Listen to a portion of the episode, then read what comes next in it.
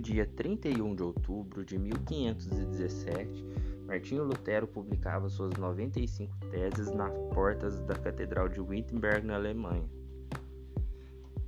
Essas teses eram críticas severas ao ensinamento e aos dogmas errados implantados pela Igreja Católica, dentre eles a venda de indulgências, que prometia moradias na eternidade para as pessoas desde que elas pagassem quantias em dinheiro. Me parece familiar, não? pois bem, inconformado com aquilo, Lutero encaminhou todas essas críticas diretamente ao Papa Leão X. No entanto, o pontífice romano ignorou todas aquelas críticas e sequer quis ouvir Lutero que, por sua vez, revoltado com aquilo, instaurou um movimento que foi um verdadeiro divisor de águas na história do cristianismo. Afinal de contas, ali era fundado o protestantismo. E por isso, todos os anos, no mês de outubro, a gente celebra a reforma protestante, que já aconteceu há exatos 504 anos. E a gente não poderia deixar de falar aqui sobre isso, uma vez que, embora muita gente celebre, muita gente não sabe exatamente o que foi a reforma protestante. Então é muito importante a gente falar sobre isso, afinal de contas, o fato de estarmos aqui hoje celebrando a Deus, cultuando a Deus, se deve a atitudes como essas de grandes heróis da fé, e Lutero sim se inclui dentre eles fundamentando suas 95 teses, haviam cinco pilares, aquilo que a gente chama de sola: somente a graça, somente a fé, somente Cristo, somente a Escritura e somente a Deus a glória. E nos próximos cinco episódios a gente vai abordar um pouquinho de cada uma dessas solas. Então, por isso, vem com a gente. Espero que agregue muito conhecimento e se isso te ajudar, se isso agregar para você, compartilhe, vamos espalhar a mensagem de Deus, vamos espalhar as boas novas aí para quem tem fome e sede dele. Então, vamos que vamos.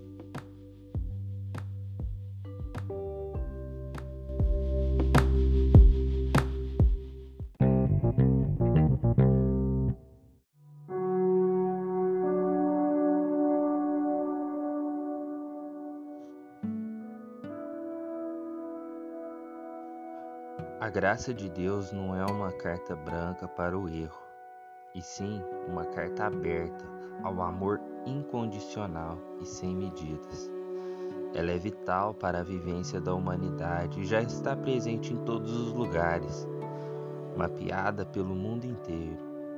É a clara chance do Criador à humanidade. Ela é vertical para assim se tornar horizontal com o nosso próximo. Tudo se explica pela graça de Deus e sua expressão máxima é Jesus, entregando seu fôlego para nos salvar.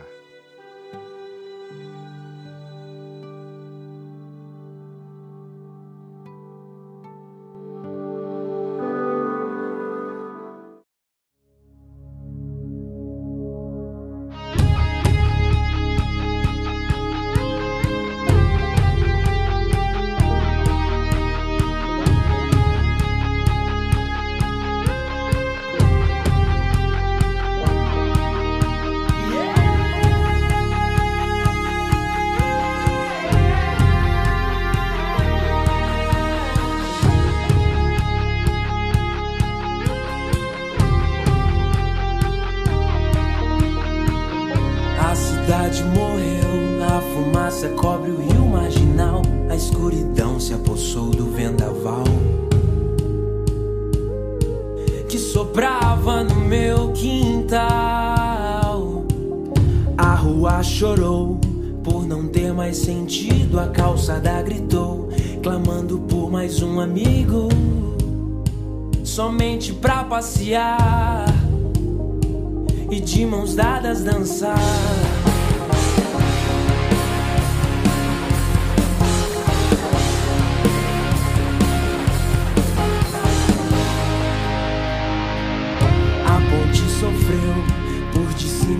Enxergar só o breu. A janela tossiu, passando mal. Pelo clima que tinha que aspirar. E o homem só viu a banda passar. E tudo aconteceu naquela cidade. E o homem só viu a banda tocar. E tudo aconteceu naquela cidade chamada Filho,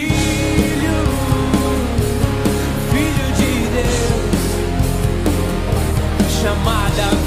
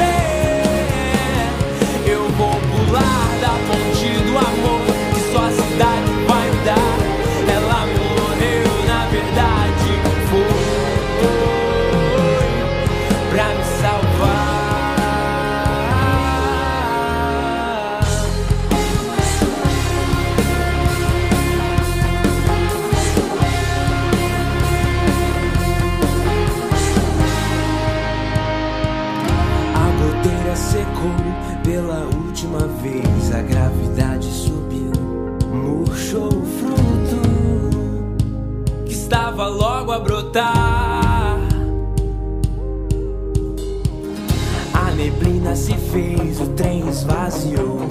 A cidade sabia de tudo que ia acontecer e pediu à capital que a livrasse daquilo. A cidade é morrer. Não faça minha vontade, decrete o teu querer. Que perdoasse o homem por apenas ver. Que o absolvesse de tudo, o sangue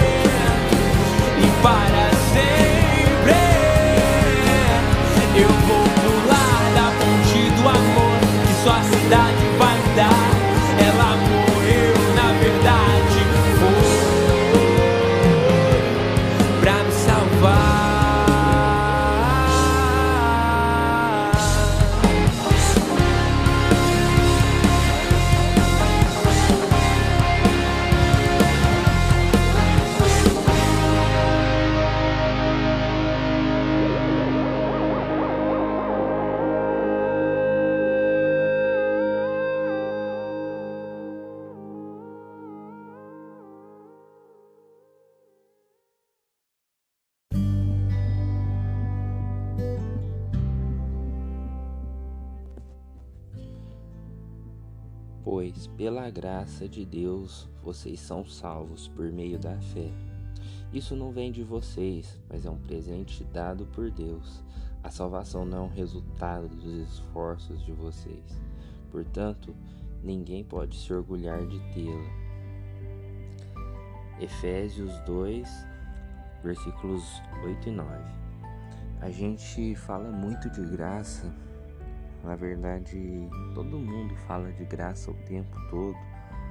No entanto, a gente não se atém ao significado dessa palavrinha, dessas cinco letrinhas e o quanto isso é representativo para nós. Graça é um favor imerecido e, embora seja um favor imerecido, hoje em dia a gente ainda vê muita gente que acha que vai garantir a salvação com as forças do próprio braço, ou pelo tanto que ela é boa nisso, ou pela forma que ela ora, pela forma que ela jejua, pela forma que ela lê a Bíblia. Só que não,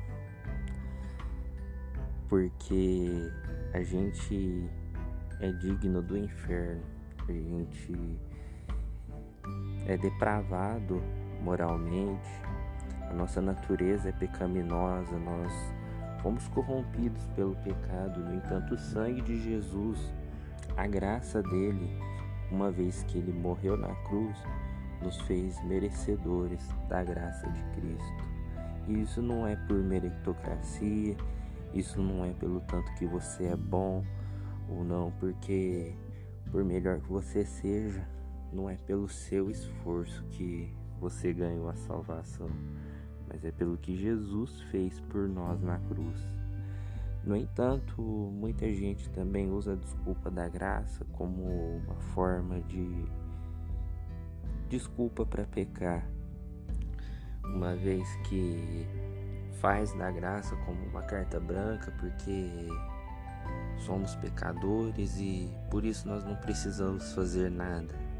Então, tudo bem se você pecar, se você falhar, afinal de contas você já foi salvo pela graça. Uma vez salvo, sempre salvo.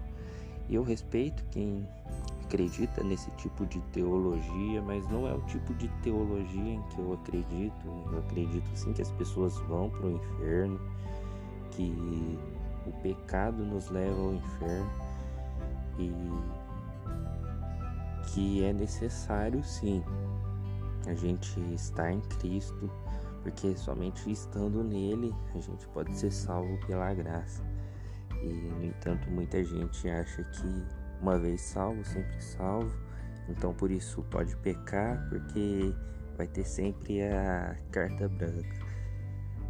E eu cresci na igreja e eu via muita gente pecando e quando a pessoa cometia algum erro assim, a pessoa fala, não, depois pede perdão para Deus e tá tudo certo. E se esconde, né? Nessa desculpa da graça, que a gente chama de hipergraça, onde tudo fica na conta da graça e não é bem assim, né? Então, nem tanto ao céu, nem tanto ao inferno, acho que não é com esforço, mas também não quer dizer que você tem que fazer nada. Então eu acho que para falar de graça, a gente tem que separar alguns pontos, né? Para não cometer nenhum tipo de heresia ou de interpretação errada daquilo que a palavra realmente quer nos dizer em relação a isso. Então, por isso que Paulo diz aqui: pela graça de Deus vocês são salvos por meio da fé. Portanto, de nada adianta você acreditar numa hipergraça, numa graça constrangedora de Jesus, se você não tiver fé. E é contraditório, parece, mas de fato nem todo mundo que diz ter fé em Cristo Jesus tem fé de fato nele, porque quem tem fé nele, quem acredita realmente que ele veio, que ele morreu para levar todos os nossos pecados, a cruz, a mensagem da cruz sempre vai ficar na nossa cabeça. E lembrar o sacrifício dele, lembrar tudo aquilo que ele fez por nós, isso nos constrange mediante aos nossos erros. Então, sabe, a gente se sente culpado pelo sangue de Jesus quando a gente comete algum tipo de erro, quando a gente comete algum tipo de pecado, quando a gente comete alguma falha, porque a gente lembra daquele sofrimento. Então você tem temor e pensar, poxa, o meu pecado foi o que matou Jesus, foi aquilo que me afastou dele. Então, isso, se isso não te constrange, se isso for razão para falar assim, não, Jesus fez isso para mim continuar levando uma vida miserável, uma vida de pecado, cara, você está sendo pior do que Judas, você está sendo pior do que os judeus que escolheram Barrabás a Jesus.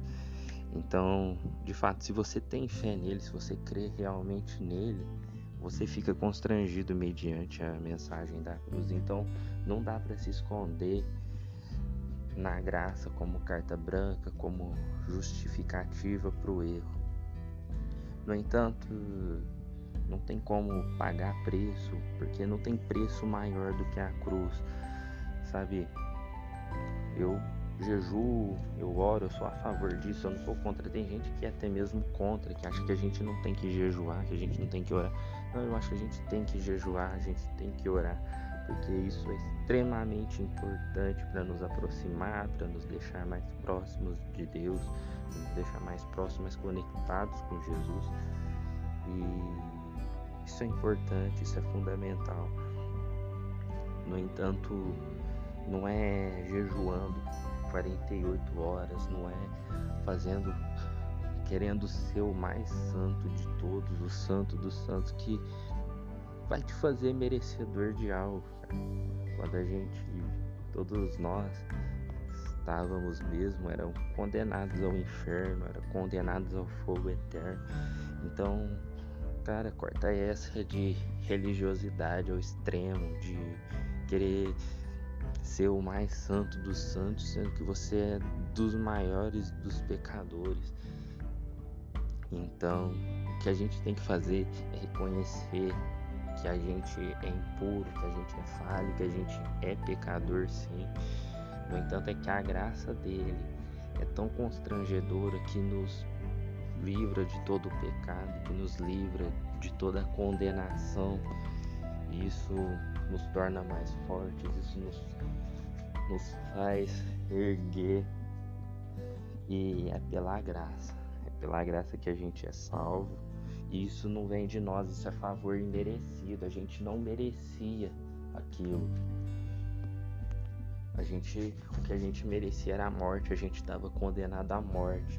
Mas até mesmo porque o salário do pecado é a morte, desde quando o homem pecou, ali ele já estava fadado a pagar esse salário, mas o Senhor foi lá, pegou o filho dele, porque ele deveria cumprir aquilo que, que Deus não é homem para que minta. Deus, aquilo que ele prometeu, ele tem que cumprir. Se ele disse que o salário do pecado era a morte, ele tinha que condenar a morte. No entanto, ele usou o filho dele, o cordeiro dele, para propiciação dos pecados. Ele utilizou o cordeiro para tirar o pecado, para nos cobrir de toda a vergonha, de toda a condenação que era nossa. Quando no Éden o homem pecou e eles ficaram constrangidos pela nudez deles, foi morto um cordeiro. E através da lã daquele cordeiro, eles foram, Adão e Eva foram cobertos, né, para encobrir toda a vergonha, toda a sua nudez.